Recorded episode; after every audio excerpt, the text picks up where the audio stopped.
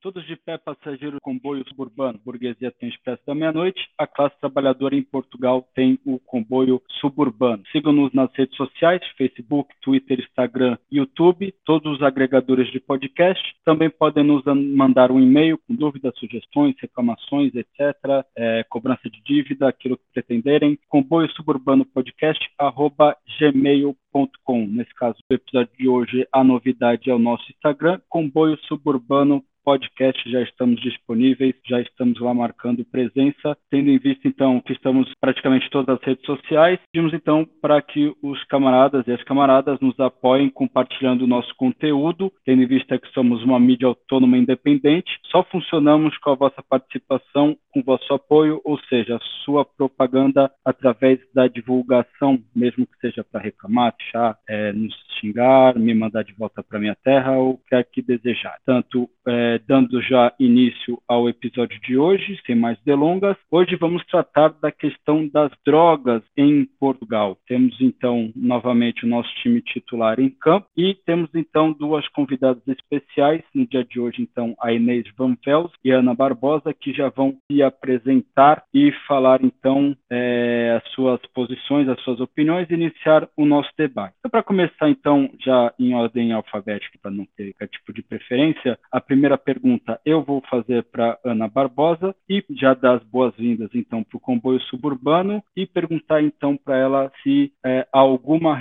alguma razão para ilegalizar certas drogas e outras não. Vamos lá, Ana, por favor, muito obrigado. Seja bem-vinda. Obrigada. Bom dia, boa tarde, boa noite, dependendo da latitude. Ah, se há razões para ilegalizar as drogas? Eu acho que não, nenhuma, nem drogas qualquer substância. Acho que é uma realidade estabelecida que as políticas proibicionistas não têm objetivo regular a saúde pública, têm sim um objetivo de controle social e de um ataque, pode ser até visto direito a estratos da população e a, a, a guerra às drogas é sexista, racista, classista e, e essa observação é, é bastante óbvia ao fim de um minuto a pensar sobre isso. A, a, saúde não é a prioridade, porque nós, nós temos muitas coisas que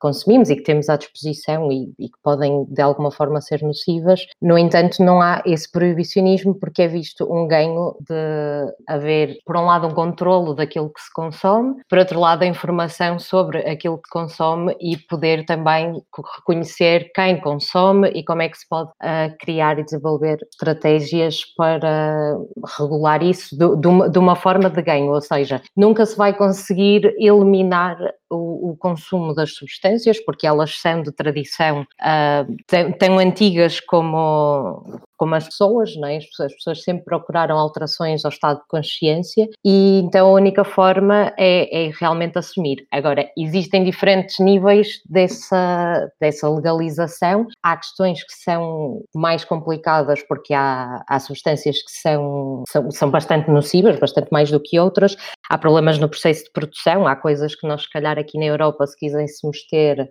um, não, não conseguiríamos ter de uma, de uma forma, mesmo que as legalizássemos em, em, Portugal, obviamente, mas resumindo, eu acho que não há nenhuma razão para uh, se virar as costas, tornar ilegal e prender quem, quem consome ou quem vende. E fazer de conta que isso é uma questão que se vai esfumar com o tempo. Muito obrigado, Ana. Inês Van Velze, é, bem-vinda então ao Comboio Suburbano. A per mesma pergunta então para iniciar nosso debate para você, de alguma razão para, para ilegalizar certas drogas. Olá e obrigada pelo convite. Um, eu acho que a resposta a essa pergunta é muito na onda daquilo que a Ana acabou de dizer. Acima de tudo, é uma questão de controle social, ou seja, Uh, a droga ou o problema da droga ainda é uma questão muito relacionada com a visibilidade pública do fenómeno, digamos assim. Ou seja, é considerado um comportamento atípico, uh, mais ou menos incompatível com a moral pública, embora vá sofrendo alterações na, na forma como encaramos o fenómeno, mas no geral, tradicionalmente, é considerado um fenómeno que atenta contra os bons costumes, digamos assim. E quando pensamos na droga, um, ou nas drogas, tipicamente pensamos no problema da droga ou na droga como um problema, não é? Senão também não estaríamos aqui a falar sobre, sobre isto precisamente. E este conceito da, da droga como um problema, do problema da droga, não diz respeito apenas um, aos efeitos psicoativos, digamos assim, que certas substâncias produzem numa pessoa, mas diz também respeito às dinâmicas sociais que se formaram à volta deste fenómeno. Isto inclui, obviamente, as estratégias, tanto repressivas como mais recentemente, mais, mais viradas para, para a componente terapêutica, mas que acima de tudo são estratégias de controlo. E, hum, e quando pensamos acerca disso, é indissociável do, do contexto histórico, da experiência que temos construída à volta das drogas em Portugal. E, hum, e neste caso, o problema da droga, lá está, mais do que os seus efeitos, tem em cada pessoa o consumo, é um pouco as representações sociais que têm sido construídas à volta do fenómeno, ou seja, é a figura do toxicodependente a pedir só uma moedinha ou a assaltar velhotas com uma seringa, eh, é a figura do perigo perigoso traficante que vai desde o Guna da esquina até ao Pablo Escobar com a sua aura mística, digamos assim. E depois são também os bairros da droga, ou seja, os bairros problemáticos, a marginalização, todo este processo social uh, de medo e de, e de repulsa que, que, causa muitas vezes. Por isso, acho que o problema da, da droga é, vai muito além dos seus efeitos, ou dos efeitos das substâncias, do, dos efeitos do consumo. O problema da droga é muito este percurso histórico das, das reações que ela provoca, que são tipicamente negativas, que têm que ver com os processos de marginalização e de exclusão social e que, e que empurram para esta necessidade de controlo, de controle social, de, de repressão do fenómeno, que obviamente depois condiciona políticas aplicadas. Muito obrigado, Inês. É, a próxima pergunta eu vou fazer para o Saul, é, tendo em vista então que a Ana e a Inês deixaram então essa, essa, essa primeira impressão é, e abordaram muito bem a questão do estigma e de uma certa posição social de classe e de outros fatores acerca da questão do uso da droga. Tendo visto então os efeitos e, e consequências para o corpo do, do uso de drogas, Saul, você não acha então que se fosse pela questão do efeito, dos efeitos para o corpo, não, comparativo, não comparando, mas entendendo que há efeitos negativos para o corpo da pessoa, não, não deveria haver então um combate ao uso do açúcar, tabaco, das bebidas alcoólicas? É, essa pergunta é, é sempre a, a, a, pergunta no que se toca às abordagens do proibicionismo nas, nas drogas, que é ao, ao estarmos a proibir de, determinadas drogas, e nós, quando, quando fazemos esta discussão, sabemos mais ou menos de quais estamos a falar, sejam as que são derivadas do, do cannabis, ou mesmo um, outras como, a, como a cocaína. Ao fazermos essa socialmente, uh, coletivamente, e neste caso, uh, quem, quem tem essa decisão não é, não, é o, não é todo o povo, e muito menos a classe trabalhadora, a trabalhadora é, o, é o Estado burguês, faz essa decisão em nome de, de, toda, a, de toda a população. Essa decisão é baseada em muito mais do que exatamente os efeitos de, de cada uma das drogas. Portanto, é, é baseado em tradições, é baseado na associação de determinadas drogas a determinadas populações, a determinadas práticas que, que se consideram uh, como uh, prejudiciais ao, à, à, coesão social e à adesão, portanto, ao modelo de sociedade que o, o, o Estado burguês, em determinada altura, quer uh, promover para, para a população em geral. E, e os exemplos, os exemplos que, nós, que todos nós conhecemos são, são muitos. Portanto, o álcool, em termos do, das suas consequências sociais, também por ser legal, não, não, não, não há que negá-lo, e, e, por isso também é que, é que essas consequências são mais, são mais conhecidas, mas o álcool tem uh, efeitos e consequências sociais que uh, dificilmente se pode, se pode dizer que são, que são muito piores do que uh, do que as da, das principais, das mais populares, uh, das mais populares drogas uh, ilegais, uh, chamando aqui a, atenção o caso da, da cannabis. a única, a grande diferença do álcool e, e, por exemplo, do tabaco é exatamente a tradição que lhes está associada de, de estar de tal maneira enraizado na sociedade esse, esse consumo que é, é considerado praticamente impossível por Estado uh, efetivar essa, essa proibição. Não que não tenha sido já tentado, as, as, tentativas proibicionistas em relação ao álcool e um, ao tabaco não, não, não tenho tanto conhecimento, mas ao álcool é conhecido de toda a gente, é, faz parte de, do imaginário da cultura popular o, o proibicionismo no, no, início do século XX nos, nos, Estados Unidos e sabemos também de sociedades que ainda hoje uh, o mantêm praticamente proibido, nomeadamente ao nível do, do mundo islâmico, que, uh, que o fazem. A questão é, mesmo quando se faz essa proibição, mesmo de drogas que para para nós, no, no mundo ocidental, são consideradas legais, um, tanto esses, essas alturas em que, em que essas uh, drogas estavam proibidas, como sociedades em que, em que se faz essa proibição, acabam por tolerar outras. Portanto, quando comportamentos que se ressentem e não tão recente, uh, acabam sempre por drogas que são de facto necessárias dos seus efeitos são, uh, neste caso, necessários a esse mesmo controle social. O, o, o caso do, da cafeína, por exemplo, que noutros contextos poderia ser considerada uma, um perigoso estimulante e uh, necessária para uh, manter portanto, uma,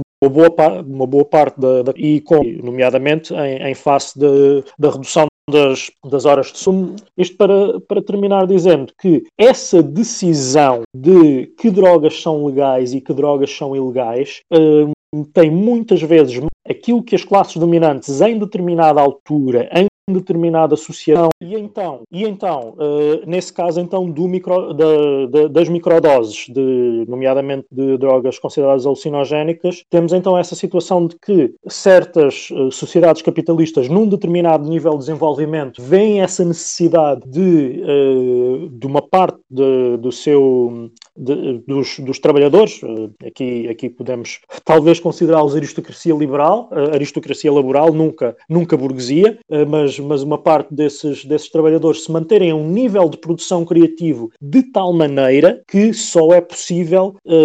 recorrendo exatamente a esse tipo de, eh, de, de, consumos, mas tomando essa atenção de que a dose é micro, exatamente para impedir que alguma vez essas pessoas se tornem um, um fardo para o Estado, para, os, para, os, para, para, para o Estado Social, para, para as empresas. Portanto, temos aquele equilíbrio, perver, aquele equilíbrio perverso de, uh, de promover esses consumos, mas, uh, mas sempre dando aquela sinalização de que tu podes fazer isto, mas só até que possas ser considerado um, um, um fardo para, para a sociedade que, que te rodeia. Obrigado, Saul. Próxima pergunta pergunta eu vou deixar para o Vilela é, uma pergunta bastante direta. Se você, Vilela, se você conhece algum bar da moda que tenha sido revirado pela polícia para encontrar cocaína, você acha que nesse tipo de espaço será que existe o consumo desse tipo de droga, Vilela? Seja bem-vindo.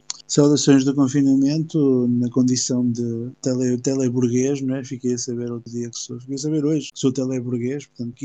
já numa posição melhor para falar sobre estes assuntos, mas embora sejam teleburguês, não eu não costumo frequentar esses lugares, mas tenho ouvido dizer, amigos meus contaram que de facto sim, há, há tráfico de droga nesses locais, uh, tal como há tráfico de droga em bairros sociais, mas sim, há um tratamento completamente distinto uh, entre os traficantes que estão em bairros da moda a vender cocaína ou que estão a vender drogas sintéticas e os traficantes que estão em bairros pobres a vender, um, eh, a vender droga, a vender heroína e a vender um, outros, outras drogas que por lá também se vendem, uh, como crack e coisas do estilo. E há essa diferença porque de facto, era com aquilo que já tinha sido dito antes, quer pela Ana, quer pela Inês, do ponto de vista da, do combate às drogas, nós não estamos propriamente a falar de uma grande preocupação do Estado que acordou com grandes pruridos de consciência por pensar a população está a tomar substâncias que são muito prejudiciais para a sua saúde e nós temos que tomar medidas extremas do ponto de vista policial para garantir que as pessoas morrem consumindo substâncias que fazem muito esse, esse, essa, essa receoso quanto isto. Eu há não muito pude observar, e todos nós podemos observar, os cigarros elétricos. Quando apareceram os cigarros elétricos, os, os líquidos que eram utilizados para os cigarros eletrónicos, isso foi imediatamente conhecido várias pessoas, tinham produtos que ninguém sabia quais eram, tinham efeitos que ninguém sabia quais eram e tinham fiscalização zero sobre a sua produção, distribuição e comercialização. Qual foi a decisão do Estado em relação a esses, a esses produtos, em relação aos cigarros eletrónicos? Bom, decidiu fiscalizar como é que eram produzidos, regulou o que é que se podia pôr e o que é que não se podia pôr, proibiu substâncias que fossem particularmente nocivas ou particularmente aditivas e hoje toda a gente pode ir a uma loja comprar um cigarro eletrónico, comprar um líquido de cigarro eletrónico e foi regulamentado como é que se vendia, o que é que lá se punha, o que é que não se punha. Se se quiser comprar a X um traficante de droga numa esquina, evidentemente não há qualquer regulação pública do que é que é utilizado no fabrico do AX. E poderia haver, tal como há para os cigarros elétricos. Então por que é que se decide que não há? Decide-se que não há porque é possível pegar nessa substância que está legalizada e que é comercializada não só, mas também, como vimos, em espaços onde há populações pobres e utilizar esse tráfico como uma justificação para a repressão policial permanente dessas zonas, para a manutenção permanente de rusgas, onde as pessoas são chacoalhadas por polícias e podem ser presas por uh, dar cá aquela palha por suspeitas eventuais de estarem associadas ao tráfico de droga. Em suma, é um pretexto excelente para manter zonas onde moram os setores mais pobres da sociedade em permanente estado de sítio e em permanente situação de, de, de assédio policial. E é esse o objetivo que é cumprido. Precisamente por isso é que em outros sítios mais distintos distintos, mais legitimados socialmente, como os bares da moda, também se faz venda de droga, mas essa venda de droga não merece nem pouco mais ou menos o mesmo tipo de repressão que a venda de droga feita em bairros sociais. Portanto, de facto, o grande problema da droga não é a preocupação do Estado com a saúde pública, é a instrumentalização da venda de droga pelo Estado como um pretexto para poder reprimir pobres e para poder, e para poder punir pobres por serem pobres e por não tendo outra alternativa, um, porque são expulsos da escola precocemente, porque se, só se lhes oferecem trabalhos precários e mal, e mal pagos, etc., acabam por entender de uma forma, para usar uma expressão muito cara a, a,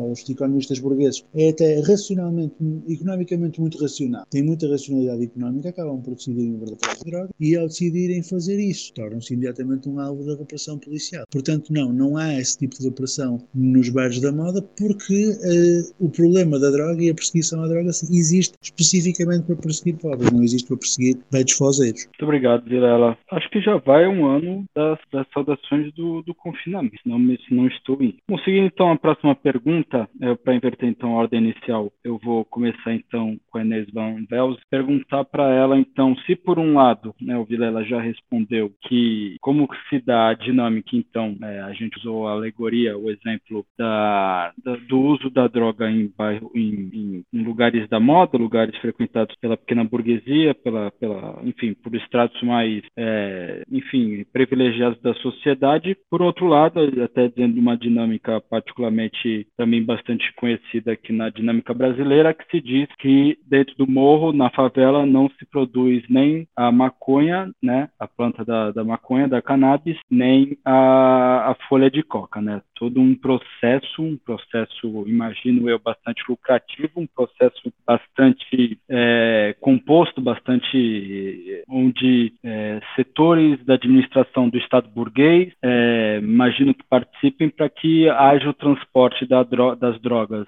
no caso das drogas ilegais, da, do, do, do local onde elas estão produzidas até o local onde ela é distribuída e, nomeadamente, onde ocorre o conflito entre as forças policiais, as forças do Estado burguês, a, a chamada guerra às drogas, que é sempre bom lembrar que a própria indústria armamentista, o complexo industrial militar é cada vez mais presente, cada vez mais ostensivo, cada vez mais bem armado e preparado para efetivamente uma, uma guerra, assim como também, é, no, novamente trazendo para o caso da realidade brasileira, o próprio, é, o próprio setor do, do, tráfico de droga, vamos dizer assim, o, o retalho dessa indústria também que está cada vez mais preparada, mais bem armada, bem, enfim, mais bem com melhores condições para fazer esse enfrentamento na chamada guerra às drogas. Então, se por um lado na, na no, em setores mais privilegiados da sociedade é,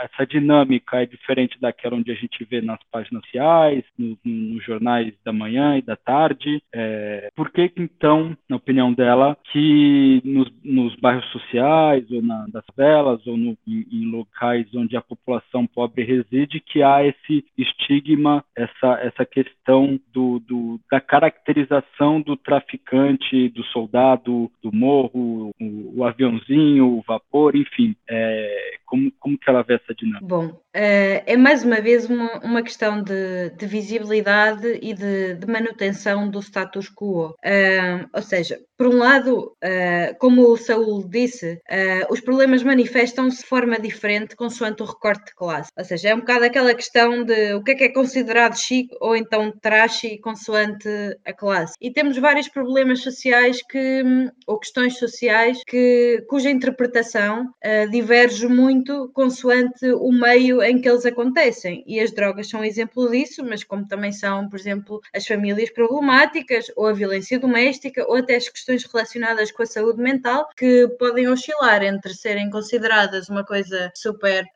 um, chique ou, ou, ou, algo glamourosa, ou para passar a ser muito rapidamente, se for o caso de uma pessoa que seja economicamente mais favorecida, para, para algo que é considerado muito indesejado. E depois é também está muito ligado com, com a questão de, da capacidade de manter uma vida ou, um desempenho considerado funcional e normativo, ou pelo menos aparentemente. Um, e por isso é que eu insisto nesta questão da, da visibilidade, porque quando o consumo de substâncias uh, leva ao descontrolo ou cria problemas, uh, faz toda a diferença a capacidade de obter ajuda quando esse fenómeno se torna de facto problemático e disruptivo na vida de uma pessoa, coisa que obviamente nem toda a gente tem acesso, nem toda a gente tem acesso a fazer um programa terapêutico uh, para deixar de consumir uma droga qualquer que está a causar problemas na,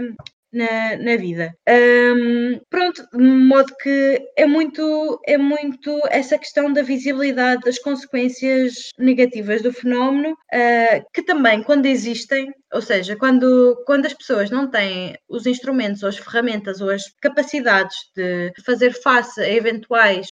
um, consequências negativas que possam surgir, nomeadamente tudo, pronto, neste caso no, no que diz respeito ao consumo de drogas, um, os problemas tornam-se ainda mais visíveis e, e, acentuam ou tornam visíveis as outras falhas e rupturas do sistema. E,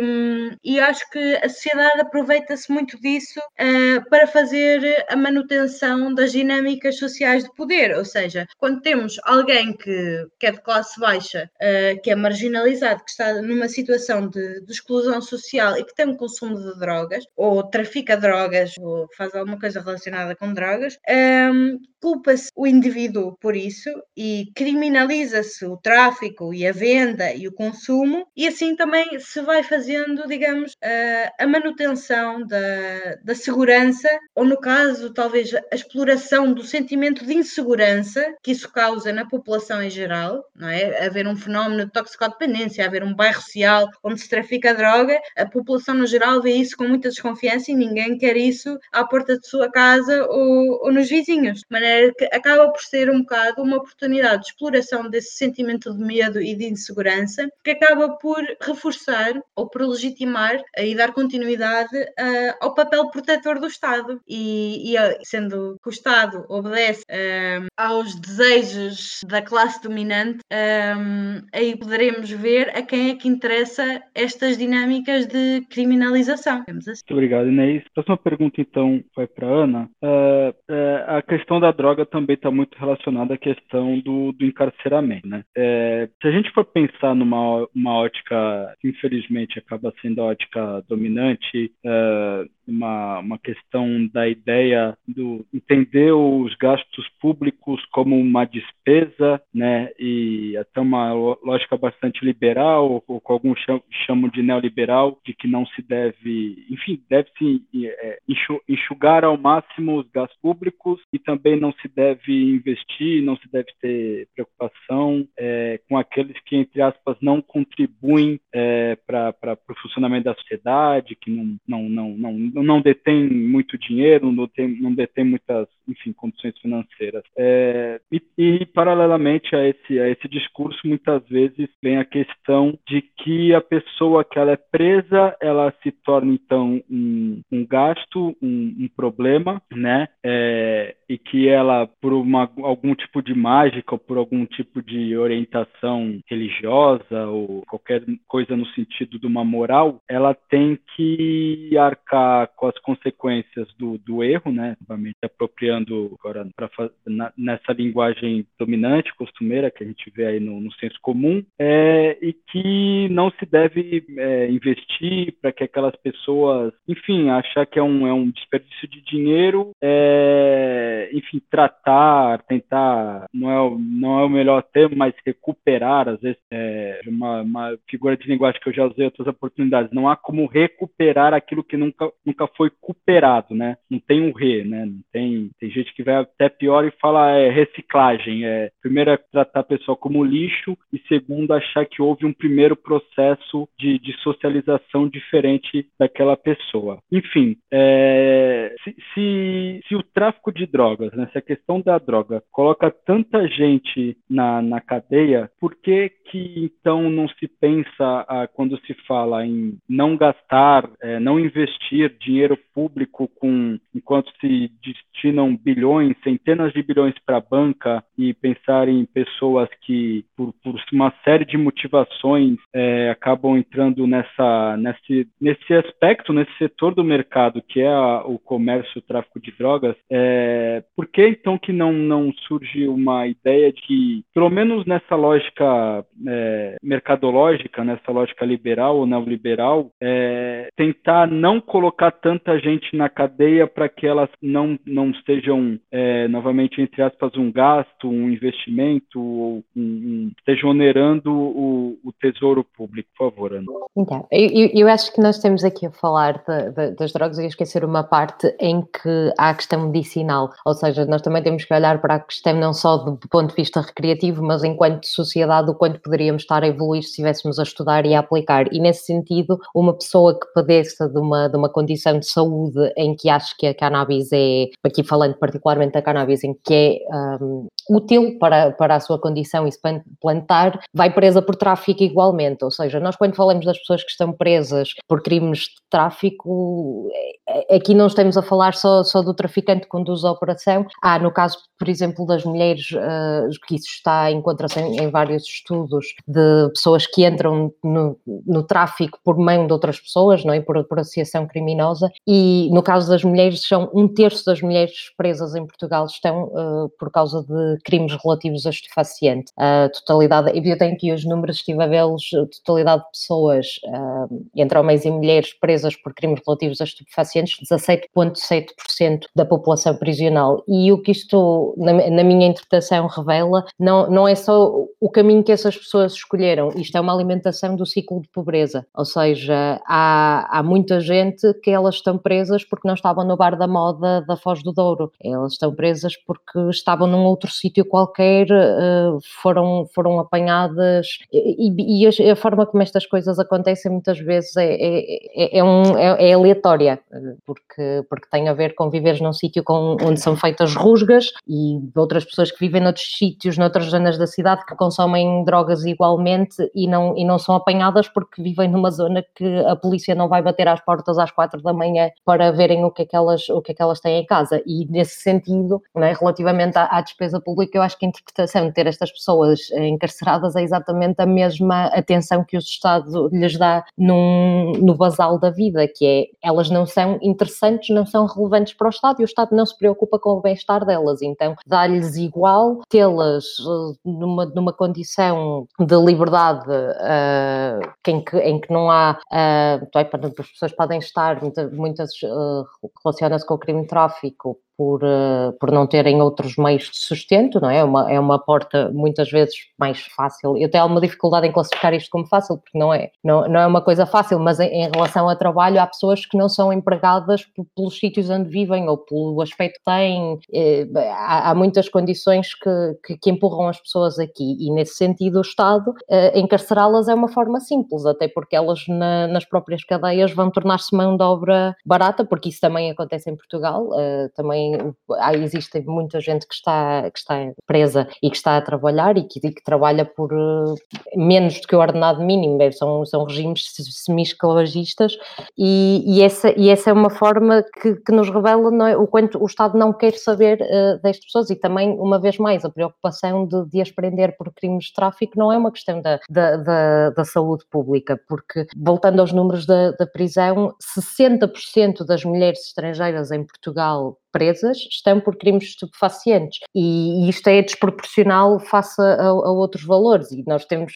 facilidade em fazer a interpretação do porquê que estas pessoas em particular são, porque é que são as pessoas se calhar abordadas no aeroporto ou outras coisas, né? se calhar o João Loureiro não ia ser parado quando, quando chegasse no, no, no avião e de, desta forma a, a despesa pública é só que estas pessoas nunca vão significar despesa pública porque o Estado não as considera. Muito obrigado Ana. A próxima pergunta vai para o Saul. Saul, é, a gente foi tentar ser bastante pragmático na questão do uso da droga em si, né? agora não falando especificamente da questão do tráfico, é, a gente consegue pensar que é,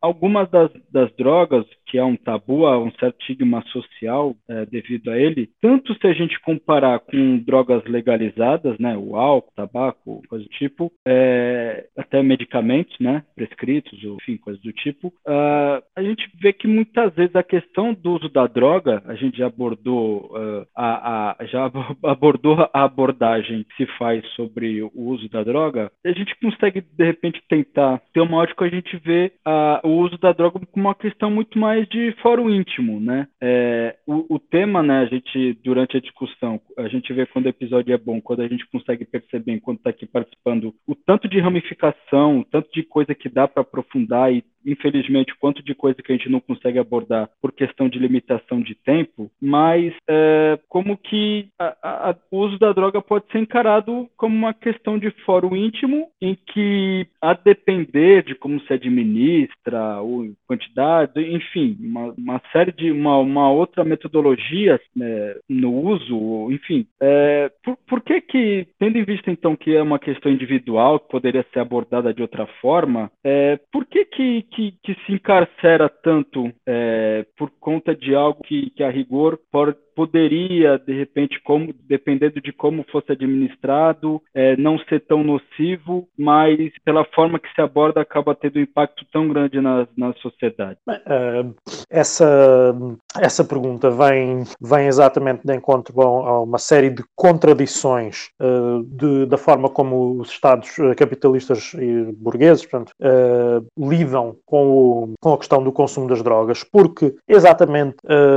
no seu por si e em si, o consumo de drogas uh, seria uma, uma situação do fórum pessoal uh, e, e, íntimo. Vamos, uh, vamos aí também considerar, então, neste caso, que o, o, capitalismo não é assim tão individualista como diz, quando os Estados capitalistas têm esta enorme preocupação declarada, declarada que muitas vezes não é, não é real, de garantir supostamente a paz social e a saúde pública através através deste, destas proibições do que são muitas vezes uh, consumos pessoais, porque se fôssemos, mais uma vez, como já foi aqui referido, a fazer as contas ao dano real uh, que, que as drogas causam, o, o combate à droga, ao consumo de droga e às consequências do consumo de droga seria não a repressão como é feita atualmente, mas sim a recuperação de quem tivesse em situações de, eh, de, de, adição ou de vício já, já extremamente extremamente avançadas e que, e que tivessem de facto a causar tanto a si próprias como, como aos que os rodeiam uh, situações, situações prejudiciais. Não é assim que, ele é, que é de facto encarado o, o, o combate às drogas, principalmente fora de Portugal, e é, e é importante referir isso, Portugal, desde, há, desde há, há, alguns anos, começou a abordagem da descriminalização que se tornou exemplar para a, a, maior, a maior, parte dos, dos países do mundo, e, e, isto é importante referir porque, por um lado, é das poucas coisas em que podemos dizer que, uh, que Portugal pode, de facto, ter orgulho da sua história, neste caso da história recente, não da, não da, história, da história antiquíssima dos, dos descobrimentos, da expansão violenta, uh, mas, mas sim do desta história recente da descriminalização das drogas, mas quando vemos uma série de países, e aqui uh, avaliando uh, países que estão no mesmo modo de produção que Portugal, que não estão sequer declaradamente num, num modo de produção diferente, nem, e, e, estão também no mesmo bloco político que Portugal. Portanto, países que estão no Ocidente, na NATO, na União Europeia, tal como Portugal, e que supostamente têm economias, sociedades ditas por eles próprios e pelos, uh, pelos indicadores que, que são usados, uh, que são aceitos pelo status quo internacional atualmente, mais avançadas do que Portugal. E esses países sistematicamente têm problemas piores do que Portugal com uh, o tráfico e o consumo de drogas e continuam sem uma abordagem como aquela que, que em Portugal se fez, que, que funciona, que está provado que funciona, de descriminalização. Ainda não sabemos o que seria exatamente a legalização, mas sabemos que, no mínimo, a descriminalização comparada com a repressão violenta é é vantajosa. E esse, esse tratamento, exatamente como não, como sendo uh, algo que não é deixado ao foro íntimo, mas também não é coletivamente tratado de uma forma uh, eficiente. Portanto, nós podíamos até ter uma sociedade, e, e, e aqui até, até, até nos podiam ser apontados sociedades do, do chamado socialismo real, que, que tivessem abordagens, uh, abordagens ditas proibicionistas ou até moralistas em relação às drogas, mas, se, mas sendo coletivistas, teriam então também uma abordagem de uh, se há, um, se ao dizermos que, se dizemos que, que estes consumos, que este tráfico é prejudicial, vamos também coletivamente encontrar as soluções nomeadamente para, para quem uh, está nessas situações extremas. Daí, daí não, não só reprimir, como uh, o Estado, a sociedade, ajudar essas pessoas. E aí, aí entra então, entramos novamente nessa, nessa contradição, que é, por exemplo, no caso, neste caso, uh, dentro do, do, do, mundo capitalista, o, o consumo das drogas, quando, mesmo das drogas legais, quando chega a determinados limites, apesar de todas, todos os estudos estudos, toda a, toda a literatura científica uh, feita sobre o assunto, nos dizer que é, são os problemas sociais uh, coletivos que levam ao, aos consumos mais, mais intensos e mais prejudiciais, são as abordagens uh, também sociais coletivas que, que os solucionam, continuamos a apontar o consumo de drogas nos limites uh, ditos prejudiciais como um problema do indivíduo, um problema de uma falha ou do indivíduo ou, de, ou da, da, sua rede social mais próxima, da sua família, e algo que uh, é a própria pessoa que tem que lidar, e que depois, quando alguém procura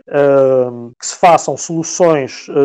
que se procurem soluções coletivas, uh, temos uma série de pessoas uh, a colocar então no, no imaginário coletivo e individual de quem, de quem quer levantar essa questão a imagem do, do toxicodependente já uh, fisicamente e mentalmente destruído a, a, causar dano a outras pessoas, a, a roubar, a, roubar a própria mãe, a, fa, a fazer todos esses. E, e é com esses com essa imagem de, de, criação de medo, com essa imagem de, de limite da autodestruição, que, que se conduzem muitas vezes à opinião pública e às políticas públicas e não na base daquilo que sabemos ao ler, ao passar, uh, se calhar 15 minutos, meia hora, uh, algumas horas talvez, ou, ou a ler uh, uns poucos de artigos sobre o assunto com, com, com dados, ou ouvir, ouvir ou ver uh, produções documentais sobre o assunto. E qual, um mínimo de estudo sobre o, sobre o assunto vai nos dizer exatamente que as, as abordagens de descriminalização, legalização, regulamentação e tratamento são as que funcionam a médio e longo prazo para os reais problemas sociais que existem, sociais e de saúde, que existem no, no consumo de droga. Ao escolhermos outro caminho, estamos conscientemente a não resolver o problema e a continuar a usar o, o o, combate às drogas para todos os, uh, os assuntos que já foram aqui referidos relativamente ao, ao controle social. Muito obrigado, Só. Posso dizer, per... posso claro, fazer uma intervenção? Claro, porque, porque fiquei aqui com algumas coisas para dizer. De acordo que Portugal tem, tem um orgulho para, com, com a descriminalização, mas são 20 anos. São 20 anos que passaram desde que essa, essa lei foi passada, em que contemplava, por exemplo, as salas de consumo, coisa que demorou quase 20 anos a ser implementada, está agora lentamente a ser implementada em, em, em Lisboa, com ainda posições, nomeadamente políticas, a chamar salas de chuto, a, a, não as querer nos seus bairros residenciais, a falar de coisas como a desvalorização imobiliária por terem salas de consumo. E, e acho que é, é, é, importante darmos valor a, a, ao processo de descriminalização e todos os ganhos que tivemos com isso, mas também é preciso também criticar e, e, e pedir mais. E nós continuamos numa realidade de descriminalização a ter uma polícia que sistematicamente publica fotos em redes sociais com quantidades que não são crime. Uh, podem levar a que essas pessoas tenham uma contraordenação ou que sejam chamadas para, para consulta, mas, mas elas não estão a praticar um crime. E, e, a, e a, polícia, esta semana havia uma imagem que era uma, uma arma branca e ao lado tinha um grama e pouco de erva. Ou seja, a arma branca, sim, eh, há, há, há ali um, um, crime de, de importar uma coisa ilegal e no caso da, da, droga é ilegal, mas é, é, ela está descriminalizada, aquela pessoa não vai com, com aqueles ter. E com outro apontamento também, porque falaste dos, dos descobrimentos em termos de história, essa ligação que é, eu só conheço a polícia a usar o termo liamba, não tenho ideia de alguma vez alguém me ter convidado para fumar liamba, uh, nunca me referi, eu faço parte do 1% de europeus que fuma todos os dias, uh, ou, o termo está diariamente ou quase diariamente, e nunca usei liamba. E há também aqui uma relação que, se formos a olhar de onde é que vem a liamba, fazer esta ligação com a criminalização de comportamentos e associar de uma forma moralista as contraculturas, vá, se, se quisermos, não, não, sei muito bem aqui como definir, porque isto serve os, os diferentes, as diferentes facetas do status quo a diferentes momentos, elas vão, vão, vão tendo é,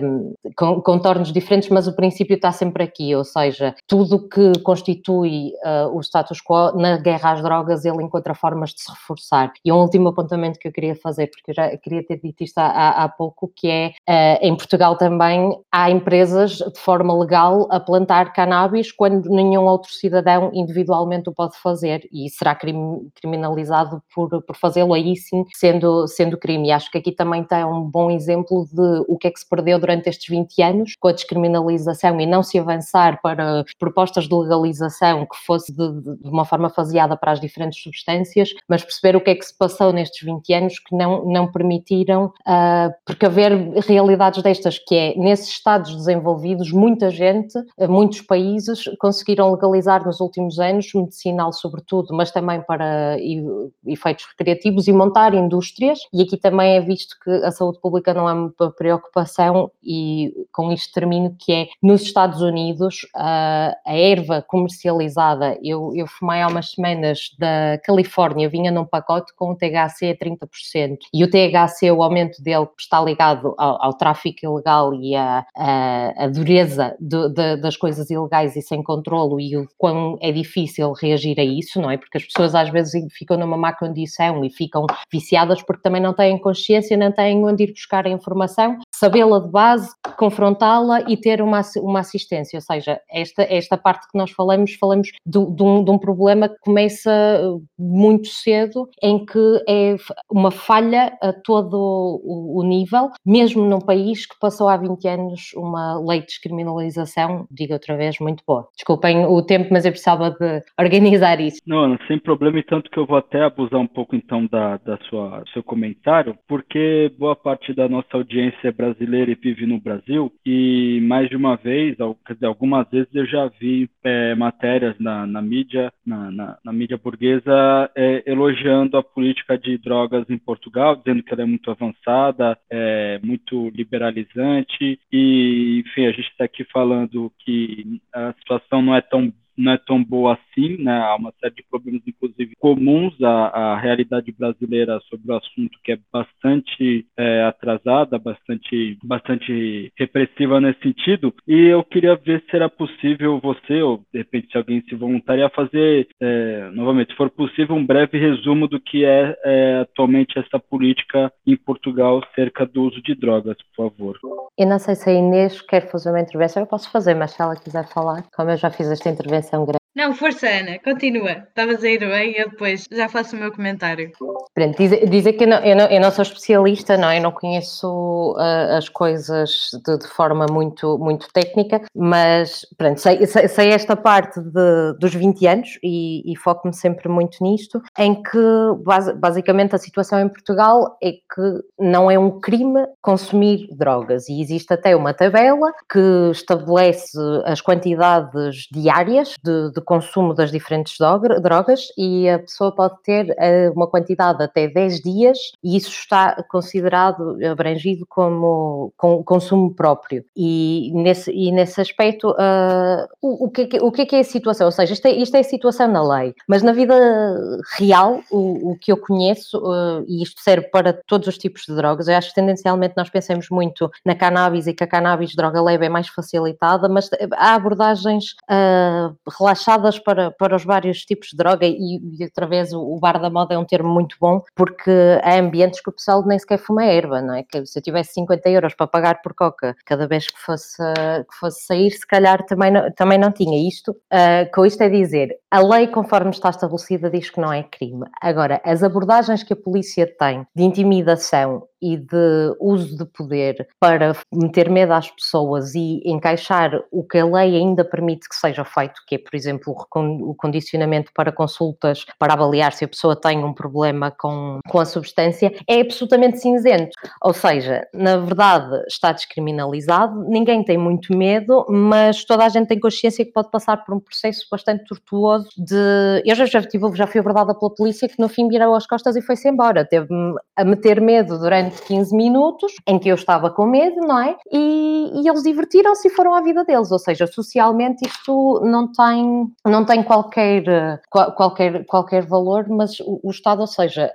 esta lei é boa, eh, ela faz esta descriminalização, ela pensa no, na humanização do, do consumidor de substâncias, a, eh, a proposta das salas de consumo assistido, que tem ganhos dentro da, da redução das infecções, porque as pessoas não reutilizam seringas e têm espaços limpos com acesso à água para até se higienizarem, porque efetivamente há pessoas que estão em situação de sem-abrigo que consomem drogas e que não têm acesso a, às, às, mesmas uh, condições de higiene que muita gente tem, tem por garantida. Há um, há um ganho de aproximação dessas pessoas a, a cuidados de saúde, em que se calhar não iam, não iam aos médicos ou têm, não sei, podem de, estamos a falar de pessoas não documentadas, há aqui uma data de coisas, só que estas, estas medidas são muito lentas a implementar, ou seja, elas existem, existe em Portugal muita gente com vontade de as implementar, uh, só que está muito parada no meio académico e, e na parte parlamentar também, porque foi passada a, a, a lei e a partir daí o, o, processo, por exemplo, da legalização da cannabis medicinal é,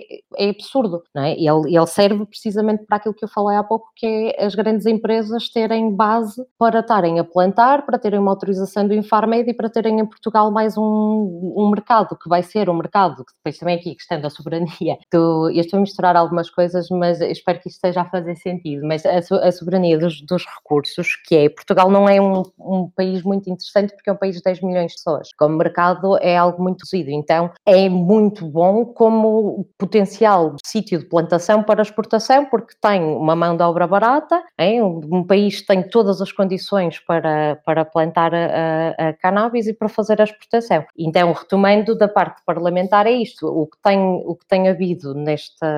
neste processo de melhoria da condição das pessoas que consomem substâncias é, é, é tudo muito, ou nos, nos, nos meios é, parlamentares que se passam coisas que depois se esvaziam no dia a dia das pessoas que são mais uh, violentadas pelo sistema, ou seja, a abordagem da polícia que eu falava da intimidação continua a ser muito presente nos bairros, mas se calhar na Rua das Galerias já não é tanto, e nós, galerias, portanto, isto é uma referência do Porto, um sítio onde as pessoas bebem copo, um, em que há, é frequente ver-se pessoas a fumar, por exemplo, cannabis, isso não é, não é um problema porque elas não estão a cometer um crime. Mas se mudarmos as circunstâncias, uh, elas vão estar igualmente sem cometer um crime, mas vão ser abordadas até encontrar alguma coisa e se calhar fazer passar um processo e criar uh, um histórico histórico em que mais tarde a quantidade vai ser um bocado mais, e aqui um exemplo é quando as pessoas são apanhadas com autocultivo de cannabis, a polícia pesar a terra. Há casos destes a serem julgados em Portugal em que a polícia pesou a terra das plantas, percebam, não é? Ninguém vai fumar terra. E é, é, é todo um sistema, ou seja, resumindo, a, a, a lei, eu espero que tenha sido clara, mas a, a lei da descriminalização passou, uh, em, em teoria, estas formas de não perseguir as pessoas que consomem drogas, mas parou nas respostas de como é que as pessoas acedem a essas drogas, como é que é o tratamento da polícia e a formação da polícia para abordar as pessoas que estão uh, com, a consumir ou que estão uh, a transportar nesse, nesse momento, então é, é um caminho feito pela metade. Muito obrigado, Ana. Dar uma, uma continuidade à, à intervenção da Ana. Força, força. eu queria, queria rebobinar um bocadinho até à, à questão que eu achei curiosa dela ter referido o termo liamba, um, ehm, que eu também acho especialmente engraçado. E, e acho que dá para perceber, ou talvez tirar algum sentido a partir da, da análise de um bocado do percurso uh, histórico que foi este sucesso da, da chegada das drogas a Portugal, ou pelo menos de, das proporções que assumiu a partir de uma, de uma certa altura. E, bom, basicamente, quer dizer, como toda a gente sabe, nós passamos 50 anos em ditadura e em que, em que Portugal era um país extremamente fechado e, e por consequência, uh, toda a cena hippie e psicadélica dos anos 60, da cena do Flower Power e do Lucy and the Sky with Diamonds e do White Rabbit, Jefferson Airplane, passou-nos um bocado, um bocado ao lado cá em Portugal. Um, exceto, claro, em alguns nichos boémios e, e artísticos que tinham, digamos, mais, mais ligações à contracultura internacional, onde as drogas estavam mais uh, liberalizadas ou, ou, na moda. Um, mas como, como quase tudo, o, o, verdadeiro impacto das drogas chegou com atraso uh, a Portugal, um, mas como que fez um, uma entrada a matador no final dos anos 70 início dos 80. E, um, e há quem situe uh, este início nos anos 70, mais concretamente no, no fenómeno do, do, retorno dos portugueses das colónias, que já conseguiram comiam uh, e trouxeram para o continente então a famosa liamba, que é um termo que lá está, eu também acho especialmente engraçado e que, e que rio-me sempre quando vejo isso nas notícias, da para mais porque normalmente, exatamente como a Ana disse, está associado a, a manchetes tipo GNR fez uma apreensão de duas doses individuais de liamba, uma faca de ponta e mola, duas chicletes e sei lá, um par de piugas às riscas que presumivelmente seriam utilizadas na contrafação. É sempre assim uns títulos bastante ridículos, mas pronto, eu tenho um bocado a impressão de que quem diz Liamba normalmente situa-se na faixa dos, dos 60 anos e normalmente também são as mesmas pessoas que gostam de dizer Jindungo. mas pronto, uh, desculpem o à parte, mas aparentemente o, o consumo de, de cannabis, neste caso, era bastante mais tolerado nas colónias do que em Portugal continental, onde era severamente punido, era criminalizado, mas este era um fenómeno um bocado, uh, um bocado do género do, dos americanos no Vietnã, ou seja, as drogas eram toleradas como instrumento de controle, lá está, como forma de manter uh, as pessoas um bocado alienadas perante uma guerra ou por uma situação de tensão com a qual a maioria não, não, não concordava ou não se revia. Só que de repente um, ehm, temos essa situação em Portugal, que é o 25 de abril de 74, a independência das colónias e um milhão de pessoas, de soldados, de colonos, de famílias, que voltam aos trambolhões para Portugal num período de grande agitação, de rápidas mudanças e de, de bastante permeabilidade a, a experiências e a, a, novas, novas coisas. E hum, só que depois temos o problema de que se a droga entra em Portugal, assim em grande, uh, no final dos anos 70, depois nos anos 80 entra o fenómeno da SIDA. E acho que isso é que também uh, foi um dos fatores que lançou o pânico em Portugal uh, e o medo e, todo, e, que impulsionou esta política de criminalização uh, em relação às drogas, porque quer dizer, estávamos num contexto em que sabia muito pouco sobre, sobre estas drogas, não se equacionava quaisquer estratégias de prevenção e as únicas medidas que havia eram de repressão, de criminalização, de proibição. E perante um fenómeno que, que assumia de facto, assim de repente, proporções uh, epidémicas, uh, eu lembro que tenho ideia que, por exemplo, em, em 1997, no final dos anos 90, foi feito um inquérito à população geral, do qual saiu que a principal preocupação dos portugueses no final dos anos 90 era a droga, era o fenómeno da droga. E,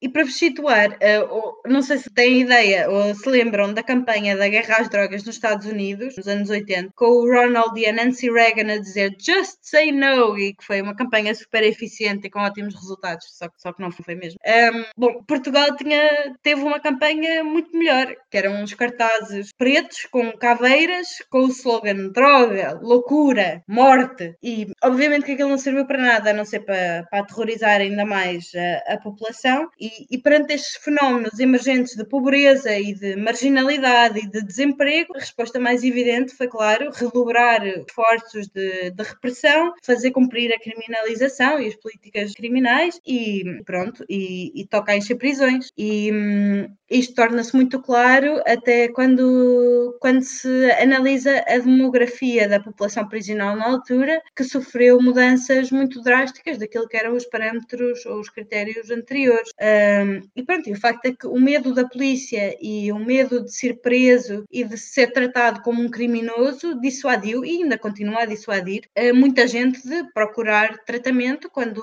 quando os consumos são problemáticos ou considerados disfuncionais ou disruptivos. Um, e na altura os programas de, de seringas eram, de troca de seringas eram ilegais e eram vistos como, como uma forma de ajudar os consumidores a cometer um crime. Um, depois lá está, no final dos anos 90 o problema tomou tais proporções que fez com que as drogas se tornassem uma questão política que, que não era passível de ser contornada com, com mais acrobacias ou, ou através das políticas de, de criminalização e avançou-se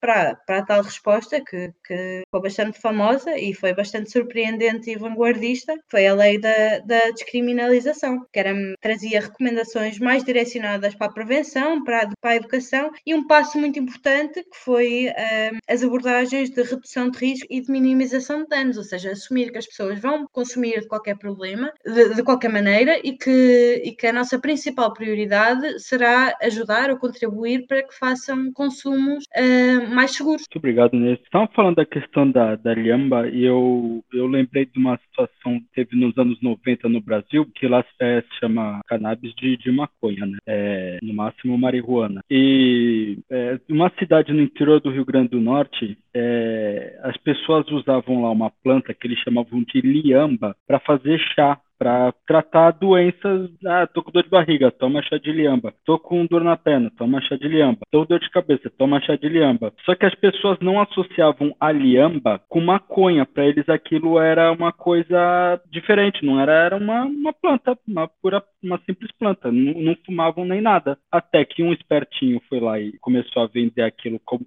como maconha, que aí a a polícia percebeu que muita gente em casa plantava liamba, que na verdade era maconha. E aí que, o, que as pessoas foram se dar conta que, que elas consumiam maconha ou cannabis só que elas não, não sabiam do que se tratava, era apenas uma planta que elas faziam um chá medicinal para tudo. É, enfim, é, bom, agradecer a, a Ana e a, e a, Inês pela, pelo esclarecimento e a excelente explanação sobre a lei da descriminalização, a política de drogas em Portugal. Uma próxima pergunta é para o Vilela, retomando a questão do tráfico, se ele acha que o traficante de drogas acaba por ser essencialmente um empreendedor. O que, que você acha, Vilela, por favor? Completamente. Quer dizer, uma coisa que eu nunca vou compreender na relação, sobretudo dos setores mais conservadores com a droga, é o facto de eles não compreenderem que um traficante de droga, e digo isto sem um, um vestígio que seja de ironia, é, o, é um herói do capitalismo. Ou seja, um traficante de droga, vamos nos pôr na cabeça de um José Gomes Ferreira, na cabeça de um Camilo Lourenço. Um traficante de droga é uma pessoa que identifica uma, uma procura que existe na sociedade, uma oportunidade de negócio que produz oferta para essa procura, que produzindo essa oferta vai criar riqueza, vai provavelmente criar postos de trabalho e vai seguramente desenvolver a economia nacional. Até vai provavelmente contribuir para as exportações, vai fazer com que os turistas que vêm a Portugal encontrem mais uma fonte de divertimento e queiram ficar durante mais tempo aqui, porque existe acesso a drogas, existe acesso a, a cannabis, existe acesso a cocaína, existe acesso a uma série de coisas. Portanto, eu considero que do ponto de vista neoliberal, do ponto de vista dos grandes heróis dos neoliberais, que são os empreendedores, que são os homens das startups, que são as pessoas que conseguem fazer com que exista mais, mais atividade económica em torno, hum, enfim, de um setor que tem procura, quer nacional, quer estrangeira. Se eu fosse um neoliberal, eu encararia um traficante de droga como um herói. Jamais quereria que ele fosse preso, pelo contrário, eu defenderia que ele fosse homenageado e condecorado pelo Marcelo Rebelo Sousa no 10 de junho. Dito isto, e já saindo da questão da brincadeira, não, não vejo de facto nenhuma razão para que não se encare. Ah, ou seja, há uma, há uma razão, estavam há pouco a falar de, de, do surto, de, sobretudo do surto de heroinomania que houve nos anos 90 em Portugal. O surto de heroinomania que houve em Portugal nos anos 90 teve muito que ver com isto, quer dizer, nós tivemos, e aqui tam, também trazer, temos de trazer um pouco a economia à colação, tivemos, a partir dos anos 80, uma decisão política da parte dos governos, primeiro da AD, depois do Bloco Central e a seguir do cavaquismo, de que nós iríamos aceitar uma situação de desemprego estrutural da ordem dos, das centenas de milhares de pessoas. E essas centenas de milhares de pessoas tiveram de fazer aquilo que lhes competia fazer, que era manter-se vivas, e a forma que encontraram muitas delas de se manterem vivas foi dedicar-se ao tráfico de droga. E quando fizeram, conseguiram de facto criar uh, uma chaga social de enormes proporções, mas isso era a consequência direta das, das políticas que estavam a ser postas em cima da mesa. Essas pessoas estavam a ser retiradas dos seus locais de trabalho, as fábricas que estavam a ser encerradas, os campos estavam a ser deixados ao abandono. Portanto, muitas dessas pessoas tiveram de facto de se fazer à vida e tiveram de facto de encontrar uma oportunidade de, de, de criar rendimento. Portanto, não, não, cons não consigo compreender como é que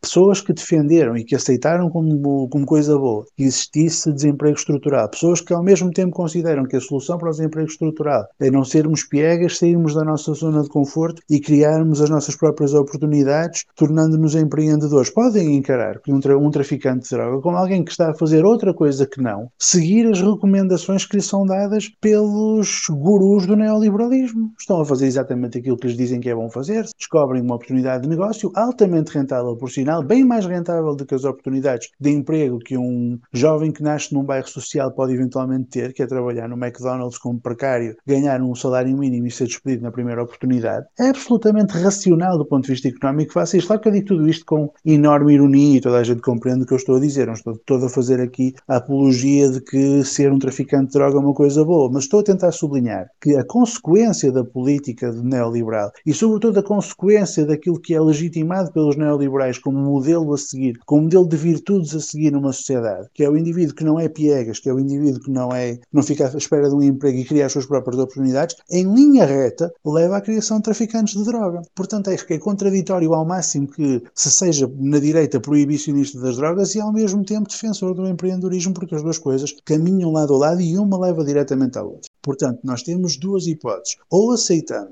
enquanto sociedade, que estas pessoas são heróis e devem ser condecoradas, ou então nós temos de compreender que estas pessoas chegam a esta, a esta situação de se tornarem traficantes de droga e de contribuírem para uma atividade ilícita que é extremamente violenta à escala global e também em Portugal e que cria situações muito complicadas do ponto de vista social, porque não, não podemos escamotear as consequências de, de, de degradação social e de desmoralização social em amplos setores que têm a massificação do consumo de drogas, sobretudo quando ele é feito, como dizia há pouco, a Ana e com toda a razão, que chegamos a escamotear, que é, mas não podemos também deixar-nos posição em que aceitamos que eh, é altamente contraditório. É, quando eles falam que, que eles, eles são as mesmas pessoas que defendem o bilionário, né, o burguês, que sonega imposto, porque fala que o imposto anos, no final dos anos 70,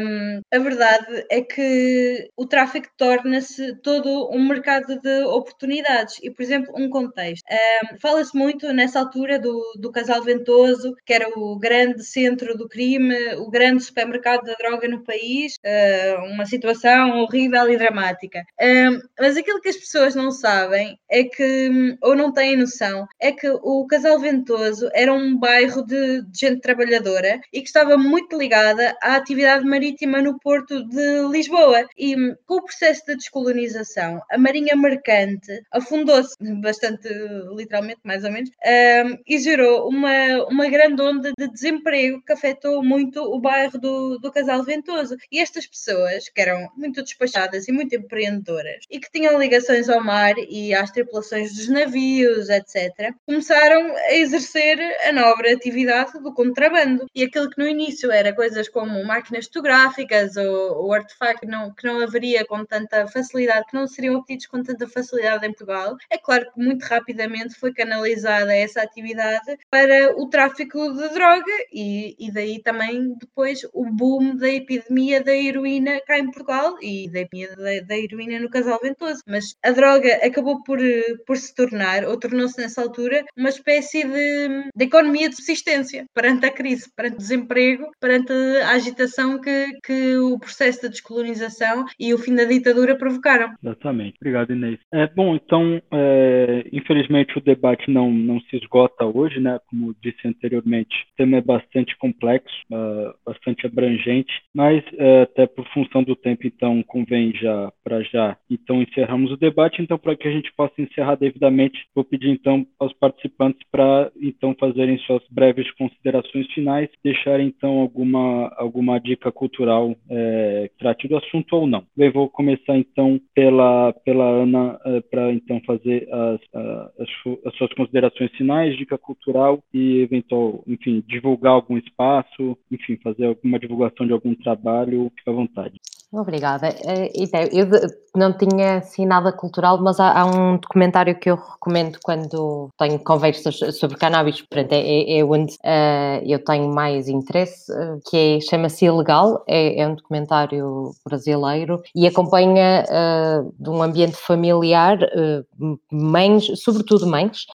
com, as, com as suas crianças têm algum tipo de patologia no qual a cannabis, e, e, aqui estamos a falar do, de CBD sobretudo, que é, que é parte não psicoativa, não é? THC sendo psicoativa, e, e, e há no, no, documentário um acompanhamento da, da descoberta de,